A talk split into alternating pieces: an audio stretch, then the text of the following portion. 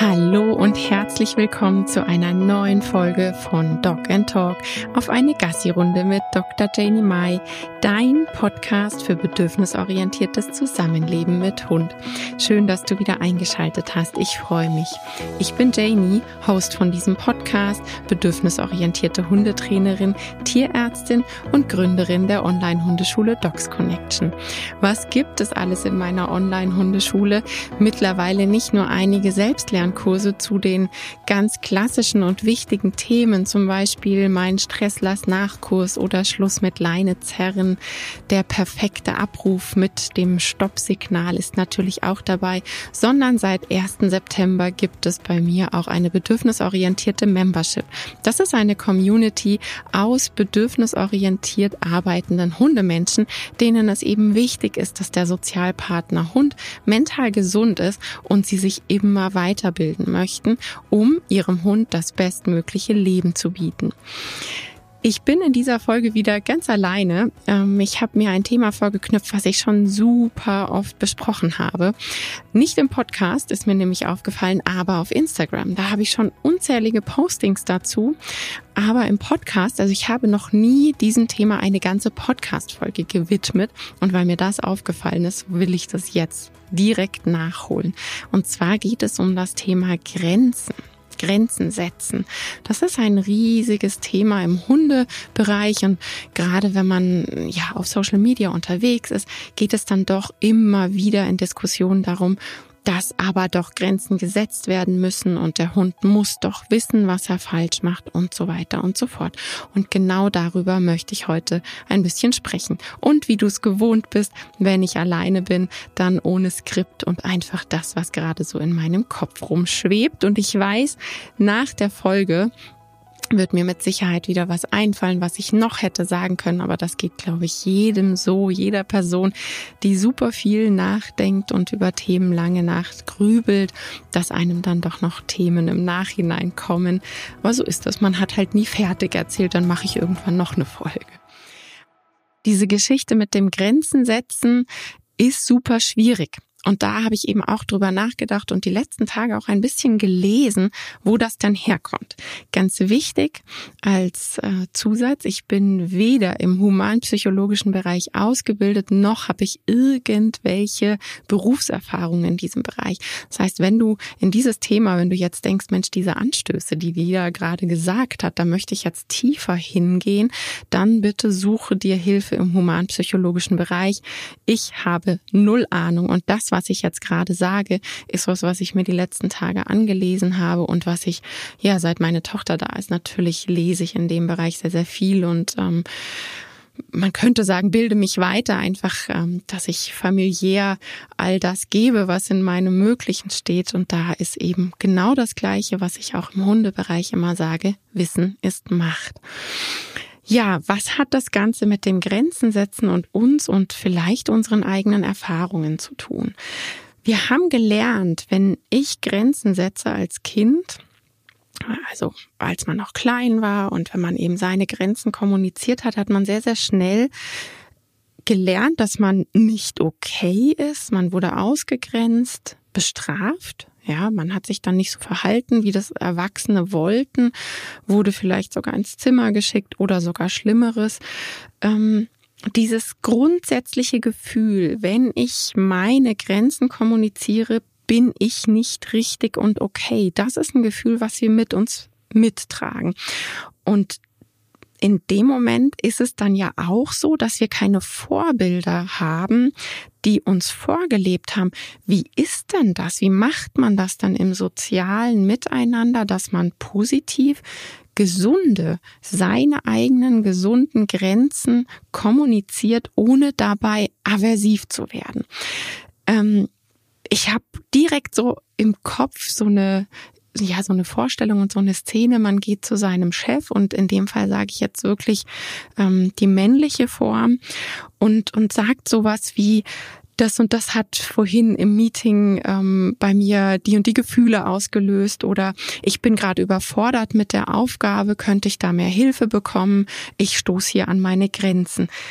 Das hat doch negative Konsequenzen. Ja, das das wird doch nicht positiv aufgefasst. Man ist dann sofort eine Lusche, man kriegt's nicht gebacken, man kriegt nichts auf die Kette, man ist nicht 100 Prozent Leistung, voran, schneller, weiter, besser.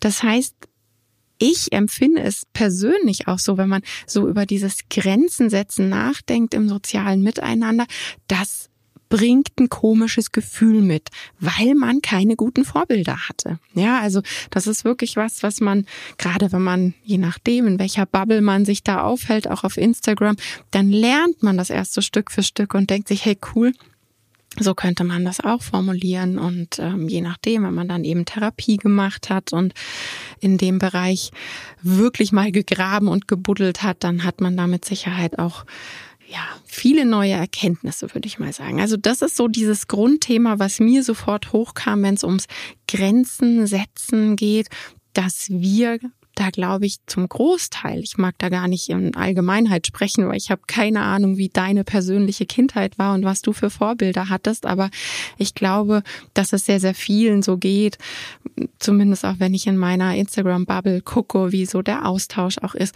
Wir haben einfach Probleme damit, Grenzen zu setzen. Punkt. Ja, und dann kommt noch dazu weibliche Personen ja noch mal mehr, weil ne, man hat ja brav und ruhig zu sein und wenn ein, ein erwachsener Mensch was sagt, dann hat man das zu tun und dann hat man das zu befolgen und auch am besten ohne groß rumzumaulen und seine eigene Meinung dazu zu haben. Das heißt, warum dieses Thema gleichgesetzt wird mit Grenzen ziehen, muss man irgendwie so ne auftreten und kawump und aversiv und da muss es wackeln im Karton. Das ist natürlich klar, wenn wir das selber so empfinden, dass Grenzen irgendwie negativ und aversiv sind, dann gibt man das natürlich so weiter.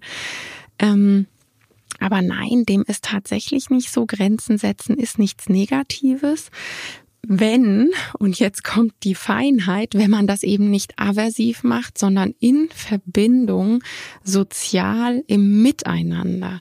Und ja, das geht auch mit dem Hund. Also das Ganze jetzt mal so ins Hundetraining, ins Hundethema rübergezogen.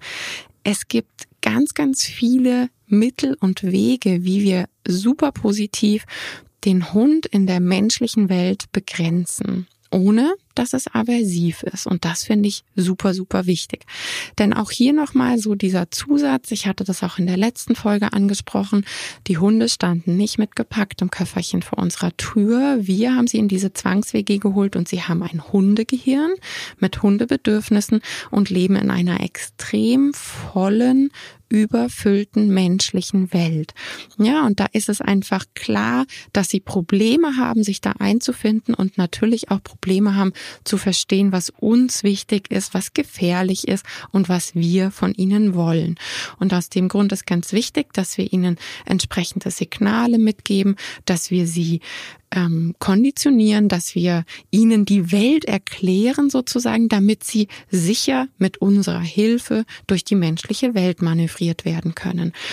Und Weshalb mir auch nochmal so wichtig ist, da reinzubringen, dass wir unterscheiden müssen, ist es jetzt Training, ja, oder ist es eine plötzlich auftretende Situation, die da kommt? Also ähm, natürlich es ist immer wieder dieses Totschlagargument, das erwarte ich bei dieser Folge eben auch. Was würdest du denn machen, wenn dein Hund einfach zur Haustür rauspretscht und auf die Straße rennt?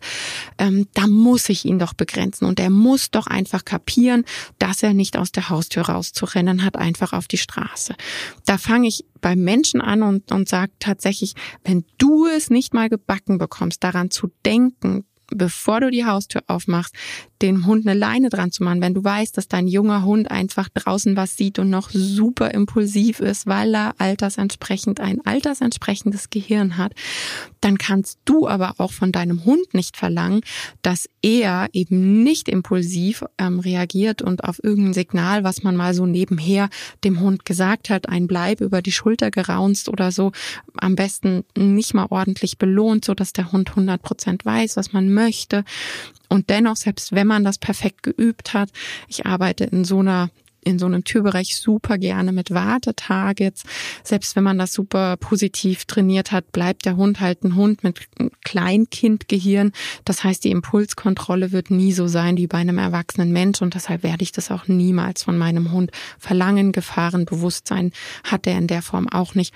Das heißt, in so einer Situation, wenn es wirklich super gefährlich ist, man hat die Haustür direkt an der Landstraße oder so, dann würde ich da immer eine Leine dran machen, egal wie gut trainiert mein Hund ist und egal wie alt der ist. Ja, im Alter ähm, ist ja die Impulskontrolle auch wieder rückläufig. Also das muss man eben auch im Kopf behalten, dass die Entwicklung dann wieder anders herum ist, selbst wenn das zwischendurch mal super gut geklappt hätte. So, und wenn jetzt so eine Situation wäre, man ist nicht darauf vorbereitet und jetzt passiert es das allererste Mal, kavum, mein Hund rennt Richtung Straße, totale Gefahrensituation.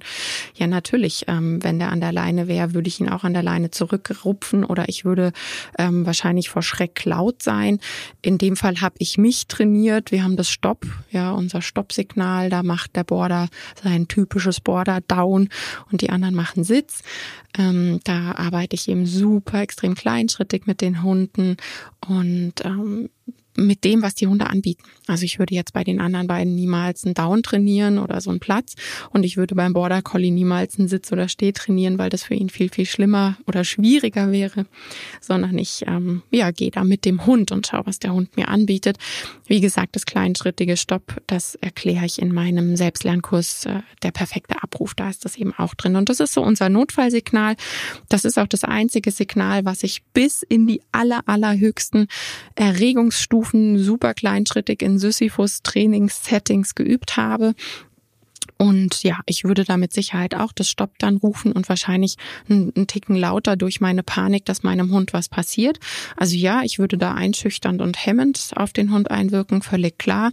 Aber ich nutze so etwas eben nicht in Trainingssituationen, um zu sagen, so jetzt bringe ich meinem Hund mal bei, dass er nicht mehr zur Haustür rausrennt und deshalb ähm, gehe ich jetzt irgendwie hemmend oder aversiv auf ihn zu. Und das würde ich niemals machen, weil das hat für mich nichts mit Training zu tun, sondern das sind dann diese ähm, ja Notfallsituationen, auf die man eben reagiert im Alltag. Und das ist auch völlig klar. Also meines Erachtens ist es völlig logisch, dass ich meinen Hund nicht auf die Straße rennen lasse und platt fahren lasse. Aber was für mich der große Unterschied ist, ich denke voraus.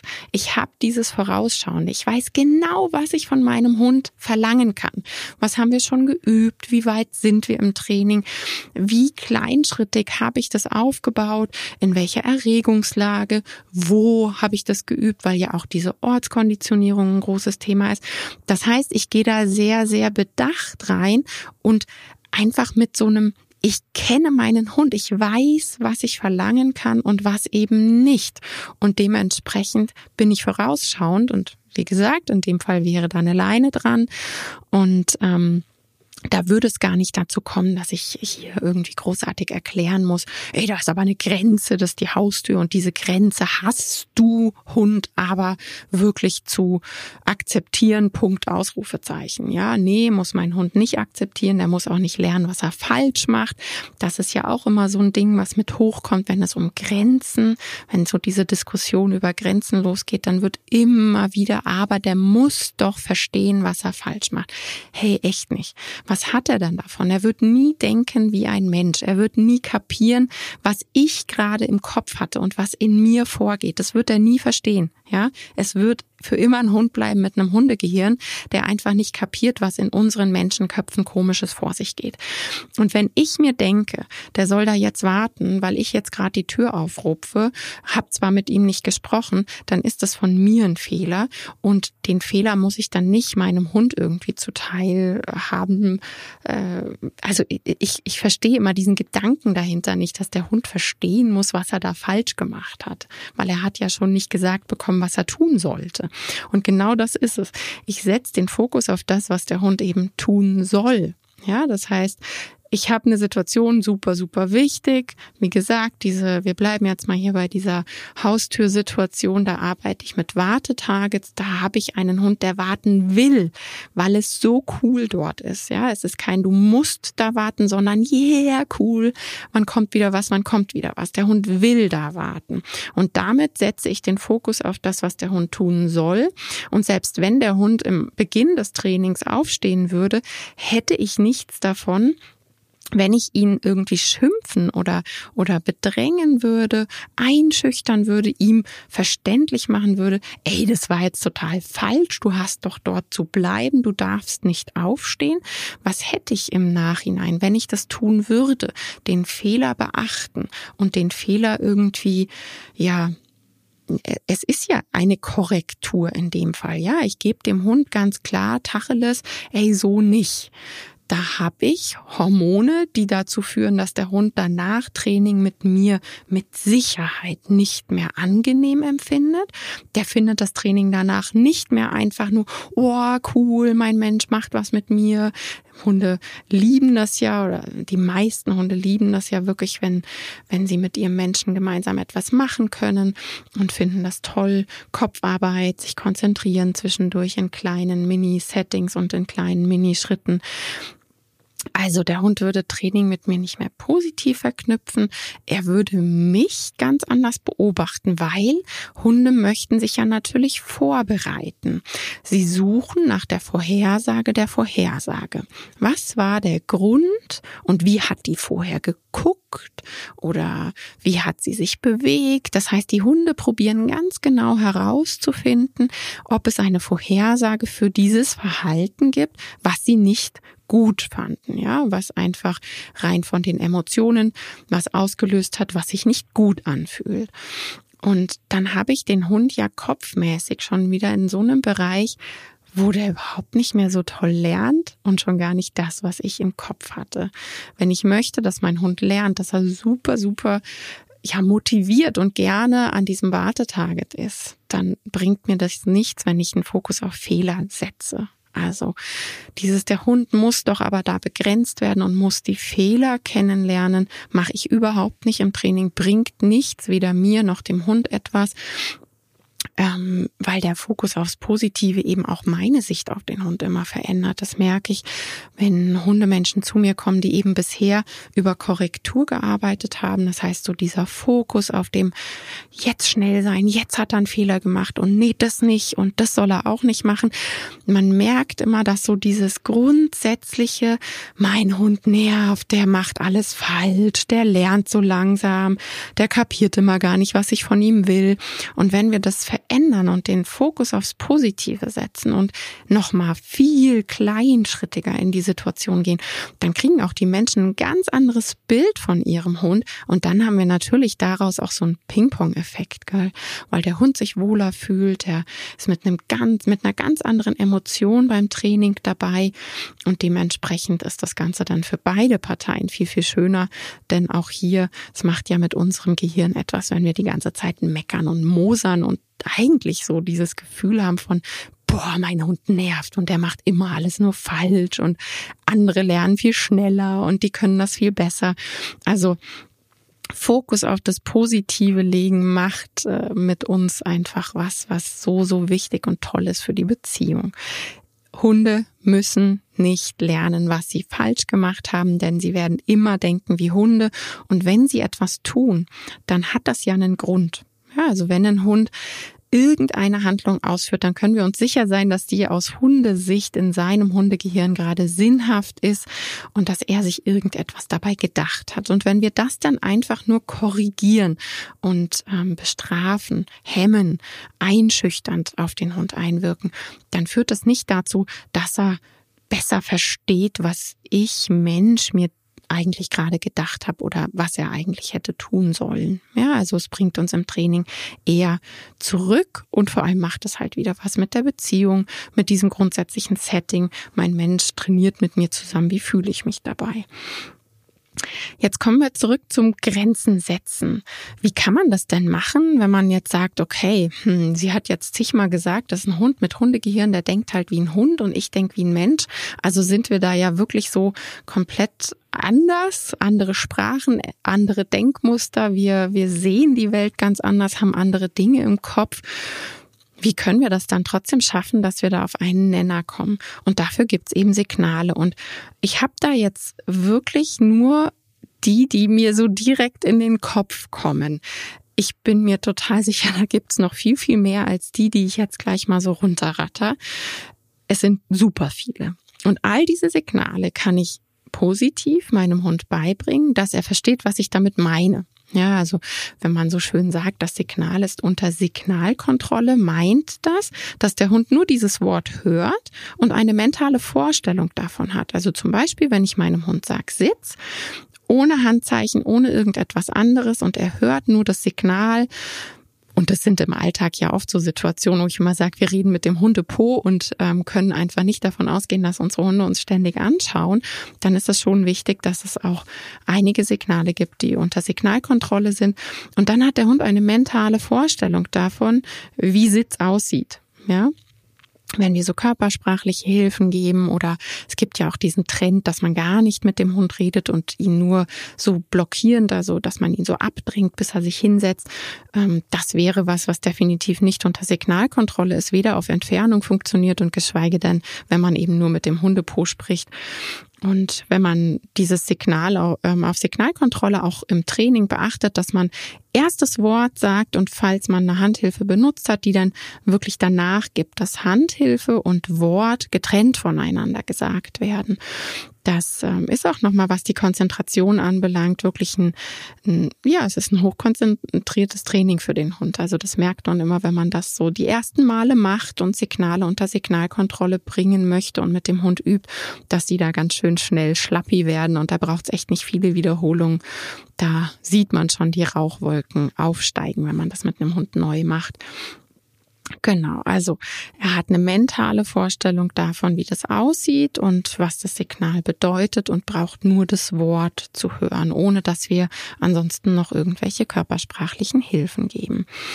Ich fange mal direkt mit dem Nein an und ähm, da wird jetzt vielleicht die ein oder andere Person sich denken, was? Das Nein? Bei denen? Das dürfen die doch gar nicht sagen. Doch, natürlich. Aber, und jetzt kommt der große Unterschied, ähm, das Nein hat eine ähm, Vorstellung für den Hund. Also der Hund weiß, was er tun soll. Also das ist nicht, ich rufe das menschliche Nein laut, erzürnt, hemmend, genervt. Ja, na klar hat das Auswirkungen. Ja, das kennt man doch von sich. Da reicht eine hochgezogene Augenbraue und wir fühlen uns schon doof.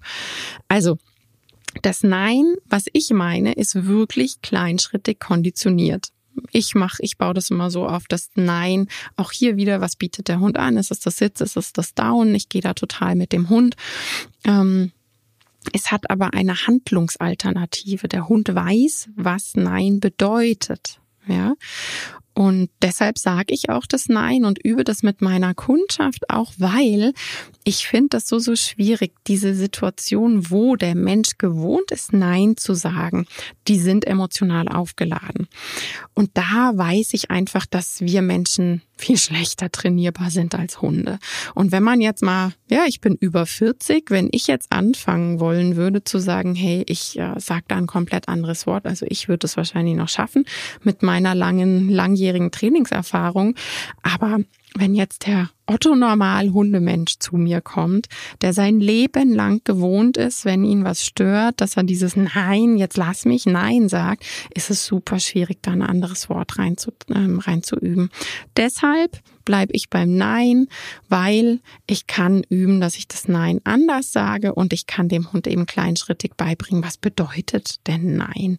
Und in dem Moment, wo der Hund eine Handlungsalternative hat, bei uns ist es eben das Sitz, das Platz. Bei manchen Hunden auch das Steh, sozusagen ein Abwarten, ein Handlung unterbrechen. Ähm, und dann weiß der Hund, dass er belohnt wird. Das heißt, dass wir sind hier wieder bei einem Signal, was der Hund ausführen möchte, weil es sich lohnt und weil er weiß, was er ausführen soll. Ja, es hat eine klare Handlungsalternative, dieses Wort. Barriereklickern steht für mich auch ganz weit oben. Ähm, gerade wenn wir überall, egal welchen Social-Media-Kanal wir aufmachen, wir sind überflutet mit Raumverwaltungsgedöns. Ähm, wo ich mir manchmal noch denke, ist eigentlich den Leuten auch bewusst, dass unsere Hunde eben Farben nicht so sehen wie wir und dass es eigentlich ein Unding ist, die Hunde immer wieder einzuschüchtern und anzuzischen, Körperblock zu machen, weil er soll jetzt da und da nicht hin. Auch hier konzentriere ich mich wieder umgekehrt auf das, was der Hund tun soll. Beim Barriereklickern gibt ganz viele verschiedene Möglichkeiten, was man da machen kann. Ähm Es geht super schnell, wenn Hunde das gewohnt sind. Bei uns ist das immer zum Beispiel der Mais. Ich möchte nicht, dass meine Hunde ins Maisfeld laufen, aus vielen Gründen, aber auch, weil gerade im Sommer der Mais, ich sage immer dazu, Rehwohnzimmer. Es ist halt einfach klar, dass da Wild drin steht. Und ähm, ich möchte einfach nicht, dass die Hunde ins Maisfeld gehen. Das ist eine klar ersichtliche Barriere für die Hunde. Und man klickert, markert, wie auch immer, immer dann, wenn der Hund noch da ist, wo es gut ist wenn ich jetzt in gut und schlecht deklarieren würde, damit man es besser versteht. Das heißt, ich klicke und Marker, wenn der Hund eben noch auf dem Weg ist und belohne auch an der Grenze und dann wird der Hund Stück für Stück ausprobieren. Hey, wann kam denn jetzt der Marker? Wann kam der Klick? Das heißt, er macht aktiv etwas mit mir zusammen. Er überlegt, er hat Spaß dabei, er ist motiviert. Und Hunde lernen so, so super schnell und werden dann eben verstehen, dass es da ist. Und dann warten sie an der Grenze. Das heißt, ich habe super viel Zeit in Kommunikation mit meinem Hund zu gehen, weil er eben nicht einfach dö, dö, dö ins Maisfeld rast, sondern wenn er gelernt hat, dort an der Grenze, da kommt irgendwann der Marker, dann bleibt der Hund im Zweifel dort stehen und wartet auf meinen Marker oder auf was auch immer ich ihm dann sage. Kann man auch ganz toll im Haus äh, machen, dass man Türschwellen, Barriere klickert. Hier ist dann immer wichtig, dass man einfach daran denkt, dass es ne, der Hund, Frustration und vor allem auch Impulskontrolle, die ist halt irgendwann mal fertig. Das müssen wir immer im Tag so in Relation setzen. Das heißt, als meine Tochter noch ganz klein war und dann Essen in der Küche dauernd auf den Boden gefallen ist, da habe ich nicht angefangen, an der Küche, an der Küchenschwelle Barriereklickern zu machen, sondern das Türgitter zugemacht, weil in dem Fall dann nicht dieses Engelchen-Teufelchen-Spiel auf den Hundeschultern stattfindet, sozusagen. Also das muss man im Hinterkopf behalten, dass das natürlich dann auch Impulskontrolle verbraucht und im Zweifel auch frustrierend sein kann, dass man das nicht übertreibt, dann so edgy badgy, da ist gerade was super, super Tolles, was da auf dich wartet und ähm, du wartest jetzt da. Dementsprechend sollte man dann die Belohnung an der Barriere echt nach oben fahren, dass es für den Hund super lohnend ist und eben nicht frustrierend, dass wir wieder dieses Ich will an der Barriere warten. Es gibt mit den Barriereklickern die tollsten Möglichkeiten, wenn ich äh, Familien mit kleinen Kindern berate und da helfe, dann machen wir oft auch was mit blauem Klebeband zum, zum, zum Beispiel oder mit so einem mit ähm, mit so einer Schnur, mit so einer blauen Kletterschnur oder mit einem Hula-Hoop-Reifen haben wir schon etwas gemacht, dass ja das Kind sozusagen einen Bereich abmarkern kann, wo man dann sagt, hier ist mein Spielzeug und da möchte ich jetzt nicht, dass du hingehst oder so. Und dann liegen die Hunde meistens irgendwo so vor der Barriere und gehen dann eben nicht mehr darüber. Man kann Barriereklickern an einer Babydecke, an einer Picknickdecke machen unzählige Möglichkeiten. Und ich weiß, im Internet gibt's da, glaube ich, ganz, ganz viele Anleitungen und Blogbeiträge auch zu. Dann Abruf. Der Abruf kommt mir sofort äh, in den Kopf. Natürlich kann ich mein Hier kommen, wie auch immer, ja, ähm, du deinen Hund rufst das ist eine Grenze setzen. In dem Moment, wo ich sehe, äh, ich möchte nicht, dass er da weitergeht oder ich möchte nicht, dass er zu der Person, zu dem Hund, whatever, rufe ich meinen Hund ab, dann geht er nicht weiter über die Grenze. Mein Stoppsignal, das hatte ich schon erwähnt, das ist so mein Notfallsignal, was ich eben wirklich in kleinschrittiger Sisyphusarbeit bis in die höchsten Erregungsstufen trainiert habe mit meiner Bande.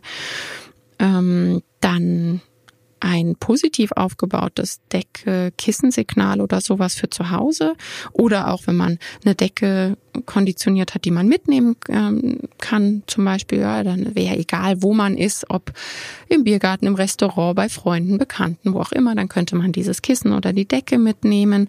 Hier ist auch wieder im Kopf behalten, dass es mir darum geht, dass der Hund da bleiben will. Ja, also das ist eben immer so dieser große Unterschied. Mein Hund will dort bleiben, weil hochmotiviert lohnt sich total und nicht er muss dort bleiben und wird korrigiert, wenn er aufsteht. Das Pausewort, das ist auch noch was, was mir sofort in den Kopf kommt, ähm, bedeutet bei meiner Familie ein, ich habe gerade keine Zeit für dich. Ja, den Aufbau vom Pausewort, den kriegst du ganz kleinschrittig und haargenau in meinem Stresslass-Nachkurs erklärt. In, in dem Selbstlernkurs Stress lass nach. Das ist könnte man so ganz abgekürzt sagen, ein angekündigtes, positiv aufgebautes Ignoriersignal, dass der Hund einfach lernt, ich habe gerade keine Zeit für dich. So wie man es im sozialen Miteinander auch macht. Ja, wenn meine Tochter mich fragt, hey, ich mag gerade das und das Spielen, gibt's auch Situationen, wo ich sage, hey Motti, gerade kann ich nicht, aber ähm, wenn ich das und das erledigt habe, dann komme ich zu dir. Dann ist das ein, ein einfach ein Miteinander kommunizieren und das ist ein finde ich super tolles Wort, was Erwartungssicherheit im sozialen Miteinander bringt. Das nutze ich eben auch gern für draußen, damit meine Hunde so richtig in den Flow kommen und sich trauen, äh, abzutauchen und nicht ständig bei mir. Hast du was gesagt? Willst du was? Weil klar, wenn man hochmotivierte Hunde hat, die super viel und gerne mit einem trainieren und ja, ich habe mit meinen Hunden ja auch immer Dogdance und Tricktraining gemacht. Die sind natürlich super schnell und leicht zu motivieren. Ich möchte aber dennoch, dass sie einfach Hund sind und die meiste Zeit draußen Hund sind und ihr Ding machen. Und deshalb kündige ich dann an, damit sie Erwartungssicherheit haben. Du musst jetzt nicht nach mir gucken. Du brauchst nicht ein halbes Ohr in meine Richtung. Mach dein Ding. Das weiter das ist ein Signal, wenn ich zum Beispiel sehe, da liegt was am Boden, wo ich nicht möchte, dass die Jungs dran schnuppern. Die müssen sich dann nicht direkt bei mir einreihen, die müssen nicht ähm, zu mir kommen, wie jetzt beim Abruf. Es ist einfach eine Info, lasst es liegen, wir laufen da dran vorbei. Auch dafür gibt's Anleitungen, wie man das aufbaut. Positiv. Es ist alles rein, rein positiv, kleinschrittig und belohnungsbasiert aufgebaut. Mit Ankündigung anleinen ich sage einfach ganz platt Leine zu meinen Jungs, wenn ich die anleine und klick davor so ein paar Mal mit dem Karabiner. Auch das ist begrenzen. Ja, jetzt ist nicht mehr Freilauf und nicht mehr dein Tempo, sondern jetzt ist die Leine dran. Die Leine begrenzt natürlich. Dann habe ich, ja, ich benutze nicht das klassische bei Fuß. Also meine Jungs kennen es nicht. Ähm, ich benutze es im Alltag einfach nicht. Es ist für mich ein Signal, was eben auch wieder eher so ein Ich Mensch habe ein Bedürfnis und du Hund hast jetzt zu tun. Natürlich, man kann auch das Beifuß super positiv aufbauen, aber ich arbeite in der Zeit halt anders mit meinen Hunden. Also ich habe ein Signal aus, aus dem Dog Dance, das ist das Follow. Das ist ähm, ja auch so eine gewisse Handgeste, die eben wirklich rein positiv aufgebaut ist, wo die Hunde mega Spaß dabei haben. Ich arbeite zum Teil mit dem Stups, dass sie ähm, an meinen zwei an zwei Fingern, ich habe Zeige und Mittelfinger dann immer fürs Stups, dass sie da den Nasentarget machen und und hüpfen. Ich habe zwei Hunde, die super gern hüpfen das heißt, da sind wir dann auch gleichzeitig noch beim Signal, dass das Signal selbstbelohnend ist und super Gaudi bringt. Das wären so Signale für bleib direkt bei mir, ja. Aber es ist das Pendant zum Beifuß, was ich meinte. Ich habe auch ähm, so Beintargets, also auch wieder aus dem Dog-Dance-Bereich. Der mit dem Kenny habe ich das eine Weile gemacht. Das ist so ein bisschen wie das Heelwork, eben das Side und Close, dass er so ein Beintarget links oder rechts hält. Auch das wäre dann wieder etwas, wo der Hund sagt, hey, das macht voll Spaß, das ist rein positiv aufgebaut, eben wie ein Trick. Und der Hund tut etwas. Beim bei Fuß ist es ja eher, dass der Hund ganz viel nicht tun soll. Nicht schnuppern, nicht gucken, nicht schneller laufen und einfach nur neben dem Mensch laufen. Also ja, ist auf jeden Fall der Grund, weshalb ich da mit anderen Signalen arbeite, damit die Hunde und ihr Kopf wirklich was zu tun hat. Genau, das wäre dann auch wieder begrenzend, wenn ich das wenn ich das Follow sage zum Beispiel, dann habe ich ein Leinenendewort dass eben, ja, wenn sie an der Schleppleine sind, wenn wir irgendwo unterwegs sind, ähm, wo sie nicht komplett frei laufen können. Es gibt ja auch Gebiete bei uns, wo einfach immer Leinenpflicht ist, ne, so Naturschutzgebiete und, und, und. Und äh, damit sie einfach eine Ankündigung bekommen, da kommt jetzt das Ende der Leine. Da gibt's auch verschiedene Signale, glaube auch wieder jeder so was, was für ihn passend ist. Ich mache halt mein langsam, dann wissen die, dass das Leinenende naht und werden auch langsamer. Und auch das wird rein positiv aufgebaut. Das Leinenende-Signal ist natürlich in meinem Selbstlernkurs ähm, Schluss mit Leine zerren. Da ist es auch drin. Das begrenzt auch. Ne? Dann habe ich das Bleib und Warte noch im Kopf. Also wenn ich meinem Hund sage, er soll hier und da Bleib machen. Ich glaube, du ahnst es schon. Ich arbeite in solchen Situationen halt extrem gerne mit Targets, egal ob mit Umwelttargets oder wirklich mit Targets, die ich mitbringe, die meine Jungs kennen. Genau, das wäre ja auch begrenzend, weil ich dann für den Moment eben den Hunden einen Ort vorgebe, wo sie bleiben sollen. Auch hier ist wieder wichtig, bleiben wollen ist viel, viel mächtiger als bleiben müssen. Dann das Aus fällt mir noch direkt ein. Ja, wenn der Hund irgendwie draußen was gefunden hat, ähm, was er im Maul hat und ich dann eben ein Aussignal gebe oder eben ja, im Welpenalter ist es ja meist eher ein Tauschgeschäft erstmal. Genau, das wäre auch begrenzend beziehungsweise ein Tätigkeit stoppen. Also, ich habe jetzt so aus dem Kopf raus mal rausgerattert, was es für Signale gibt, die rein belohnungsbasiert aufgebaut sind, die den Hund in irgendeiner Art und Weise begrenzen, stoppen, sein Handeln, ähm, ja, sein Handeln begrenzen, sein Handeln stoppen lassen. Und du siehst, das ist schon eine ganze Menge.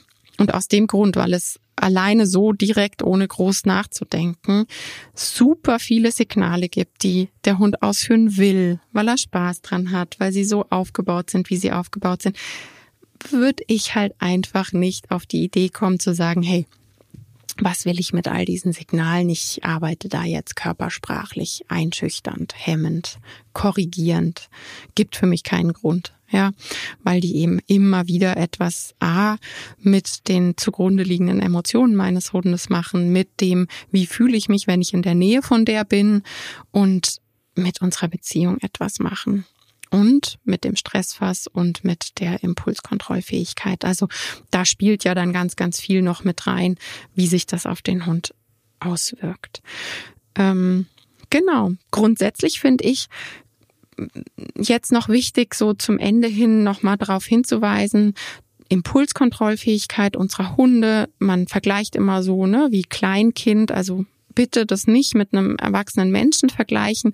Und da dürfen wir uns echt mal an die eigene Nase packen, wenn man sich mal überlegt, wie unsere Impulskontrollfähigkeit ist, wenn es so ganz klare Situationen sind, wo man weiß, man soll nicht, man darf nicht. Und eigentlich reicht doch schon, wenn wir über Social Media nachdenken, wenn man sich mal aktiv vornimmt, so und jetzt gucke ich mal zwei Stunden nicht aufs Handy und gucke nicht auf Social Media, wie schwierig das ist, wenn man ähm, gewohnt ist, vielleicht gerade in so einem Flow da jeden Tag zu sein. Also das nur als kleiner Reminder, beobachte dich mal, wie deine Impulskontrollfähigkeit ist, wenn es um diese tollen Hormone geht. Ähm, ja, ich sag ja immer, Social Media ist die Dopamin-Slot-Machine. Wir wissen das, was es mit unserem Gehirn macht. Und da darfst du einfach mal dich hinterfragen, wie ist denn deine Impulskontrollfähigkeit? Und du hast ein Erwachsenengehirn.